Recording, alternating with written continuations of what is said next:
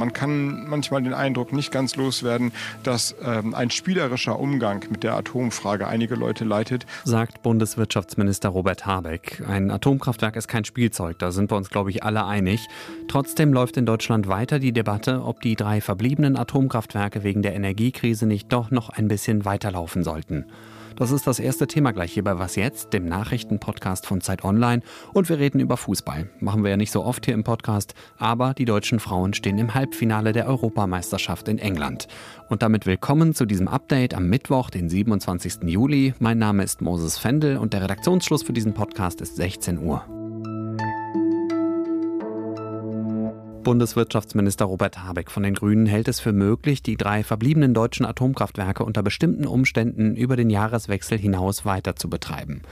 Welche waren das nochmal? Einmal ISA 2 in Niederbayern, Neckar-Westheim in Baden-Württemberg und Emsland in Niedersachsen. Alle drei müssen eigentlich spätestens am 31. Dezember vom Netz gehen. Das ist Teil des Atomausstiegs, den die Bundesregierung schon 2011 beschlossen hat, als Folge der Atomkatastrophe von Fukushima. Und bei Fragen rund um die Atomkraft ist es immer gut, sich an Petra Pinzler zu wenden. Sie ist Korrespondentin in der Hauptstadtredaktion der Zeit und schreibt am liebsten zu Themen an der Schnittstelle zwischen Politik, Wirtschaft und Umwelt. Hallo Petra. Hallo. In der Diskussion um eine mögliche Laufzeitverlängerung höre ich in diesen Tagen häufiger das Wort Streckbetrieb. Was genau soll das sein und wie würde der funktionieren? Also man muss sich so einen äh, Uranstab vorstellen, wie so eine Batterie. Die kann man wenig benutzen, dann reicht sie lange, oder man kann sie sehr intensiv benutzen, dann reicht sie nur kurz. Und Streckbetrieb bedeutet eben, dass wir diese Uranbrennstäbe strecken und sie damit länger laufen. Und vor allem in dem Kraftwerk in Bayern, also in dem Kraftwerk ISA 2, ist es so, dass der Betreiber gesagt hat, unsere, unsere Brennstäbe sind noch nicht so richtig runter, mit denen kann man das gut machen. Bei den anderen geht es, glaube ich, begrenzter nur. Da müsste man relativ bald dann auch neue Uranbrennstäbe organisieren. Das wäre so kurzfristig aber gar nicht möglich. Das Umwelt- und das Wirtschaftsministerium gehen nämlich davon aus, dass es mindestens ein Jahr dauern würde, neue Brennstäbe zu besorgen. Robert Habeck hat ja von einem Sonderszenario gesprochen, in dem die drei Kraftwerke länger betrieben werden könnten. Wovon hängt das jetzt ab? Also dieses Sonderszenario hängt am Ende von Putin ab. Das bedeutet, dass Putin schlicht und einfach kein Gas mehr liefert, was ja jeden Tag wahrscheinlicher wird. Und gleichzeitig kommt dann noch mit dazu, dass wir eben aus dem Ausland relativ wenig an Strom bekommen können. Wir könnten französischen Atomstrom hierher importieren. Das geht aber nicht, weil die Atomkraft leider eben doch weniger sicher ist, als wir das gedacht haben. In Frankreich steht die Hälfte der Atomkraftwerke im Moment still, weil sie nicht mehr funktionsfähig sind. Und in dieser Situation, wo wir tatsächlich sowohl viel zu wenig Gas bekommen von dem klassischen ähm, Lieferanten Russland und auch wenig Strom aus anderen Ländern, gibt es eine Notlage. Und jetzt ist die Frage, wie kriegt man diese Notlage am besten äh, so organisiert, dass die Wohnungen nicht kalt werden und dass auch die Stromnetze nicht zusammenbrechen. Und das ist genau das, was dann der Wirtschaftsminister in den nächsten Tagen und Wochen mit diesem Stresstest nochmal sich angucken will. Der will gucken, wo ist tatsächlich die Gefahr, dass die Stromnetze zusammenbrechen und wo ist die Gefahr groß, dass irgendwann das Gas fehlt.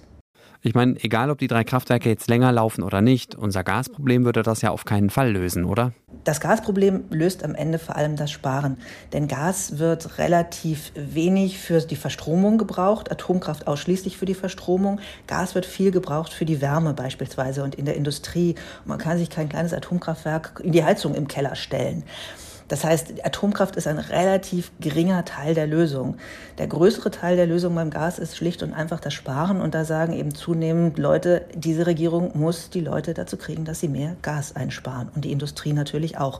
Und zwar nicht erst im Winter, wenn wir das brauchen, sondern jetzt, weil jetzt die Zeit ist, in der die Gasspeicher dann aufgefüllt werden, damit sie über den Winter reichen und wir dann im Februar, März im nächsten Jahr eben auch noch Gas haben, um die Wohnungen zu heizen. Danke, Petra. Gern, wir reden bestimmt über dieses Thema nochmal. Millionen Tonnen Getreide aus dem letzten Jahr liegen noch immer in ukrainischen Silos. Jetzt gibt es Hoffnung, dass die endlich aus dem Land und mit Schiffen über das Schwarze Meer gebracht werden können. Die ukrainische Marine sagt, dass die drei für den Getreideexport zuständigen Häfen ihre Arbeit wieder aufgenommen haben. Einer davon ist Odessa. Die Marine sagt aber auch, bis die Weizenschiffe wirklich sicher durchs Schwarze Meer kommen, müsse noch einiges passieren. Und auf der anderen Seite des Meeres, im türkischen Istanbul, wird ebenfalls auf dieses Ziel hingearbeitet.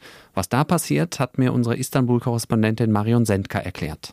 Also während der Krieg in der Ukraine weitergeht, arbeiten in Istanbul jetzt Russen und Ukrainer tatsächlich zusammen in einem gemeinsamen Koordinierungszentrum, nämlich das steht auf dem Gelände der türkischen Militärakademie im Istanbuler Stadtteil Levent. Das ist auf der europäischen Seite der Stadt. Und da sind jeweils fünf Vertreter aus Russland, aus der Ukraine, aber auch aus der Türkei und von den Vereinten Nationen in gemischten Teams tätig und sie sind dafür zuständig, dass Schiffe, die mit Getreide oder anderen Lebensmitteln beladen sind, sicher eben aus den ukrainischen Häfen auslaufen können und äh, dann eben über das Schwarze Meer und über die Meerenge Bosporus, die auch durch Istanbul läuft, eben auf den Weltmarkt kommen und den Weltmarkt beliefern können. Und bei der Eröffnung dieses Zentrums erklärte der türkische Verteidigungsminister Hulusi Akar, dass diese Frachter nun jetzt per Satellitentechnik überwacht werden sollen und ihre Ladung soll auch in der Türkei jeweils inspiziert werden, also von einfahrenden Schiffen und von ausfahrenden Schiffen. Das war nämlich im Vorfeld ein großes Problem für Russland und für die Ukraine. Die haben sich nämlich gegenseitig vorgeworfen, dass es dann eventuell zu Waffenschmuggel kommen kann. Und äh, das soll jetzt damit vermieden werden. Ja, und laut AK, laut dem Verteidigungsminister, laufen bereits die Vorbereitungen für erste Schiffe, dass sie die Ukraine verlassen können. Bis es aber wirklich soweit ist, kann es nach türkischen Angaben wohl noch ein paar Tage dauern. Danke dir, Marion. Ja, und der türkische Präsident Recep Tayyip Erdogan und sein Verteidigungsminister Hulusi Akar hoffen jetzt, dass dieser Weizenkorridor ein erster Schritt hin zu einem Waffenstillstand zwischen Russland und der Ukraine sein kann. Die Türkei sagt, dass sie weiter vermitteln will. Wenninger. Pass nicht auf, Bühl dazwischen. Clara Bühl. Pop. Nein, Magul. 1-0 Deutschland. 25. Minute. Von Österreich kommt nicht mehr so viel. Die sind leer. Zinsberger. Pop! 2-0! 90. Minute. Und beim 2 0 ist es dann auch geblieben. Ein verdienter Sieg für die Favoritinnen. Ein kleines bisschen Glück war aber schon auch dabei für die Deutschen im Viertelfinale, denn die Österreicherinnen haben dreimal den Pfosten getroffen. Und wer weiß, wie das Spiel ausgegangen wäre, wenn zumindest einer davon reingegangen wäre. Ist aber jetzt egal. Oder um es mit Lothar Matthäus zu sagen. Ja, wäre, wäre Fahrradkette so ungefähr oder wie auch immer. Deutschland steht im Halbfinale der Fußball-EM in England. Los geht's heute Abend um neun und dann entscheidet sich, wer zum Finale nach Wembley fährt. Dort warten am Sonntag die Gastgeberinnen. England hat gestern Schweden mit 4 zu 0 platt gemacht, muss man sagen. Für die Französinnen ist das Halbfinale heute schon ein großer Erfolg, denn so weit sind sie noch nie gekommen bei einer Europameisterschaft. Ihnen wird zwar schon seit Jahren viel zugetraut, aber sie haben es zumindest bisher nicht auf den Platz gebracht. Stichwort Turniermannschaft. Ja, und die Deutschen, die hoffen wieder an ihre glorreichen Zeiten anzuknüpfen. Zwischen 1995 und 2013 sind sie nämlich sechsmal hintereinander Europameister geworden. Um da wieder hinzukommen, fehlen dem Team von Bundestrainerin Alexandra Voss-Tecklenburg jetzt also noch zwei Siege gegen Frankreich und gegen England. Apropos England, das Spiel heute ist in einer Stadt, von der ich bis vor kurzem noch nie gehört hatte.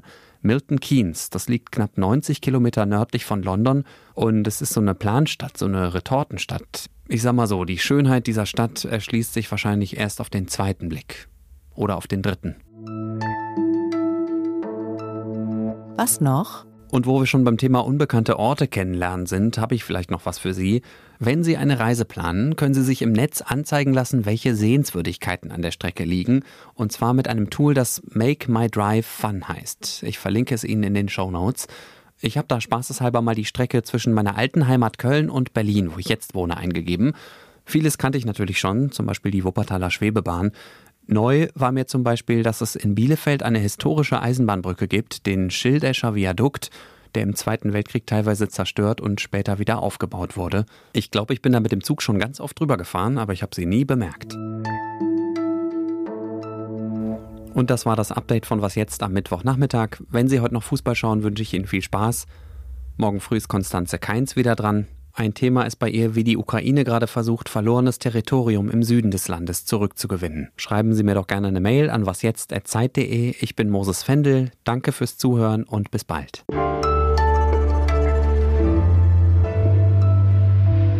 Das Problem ist besonders groß in Bayern und das ist eben auch wirklich ärgerlich, weil Herr Stoiber also das Problem ist besonders groß in Bayern und das ist auch wirklich ärgerlich, weil Herr Söder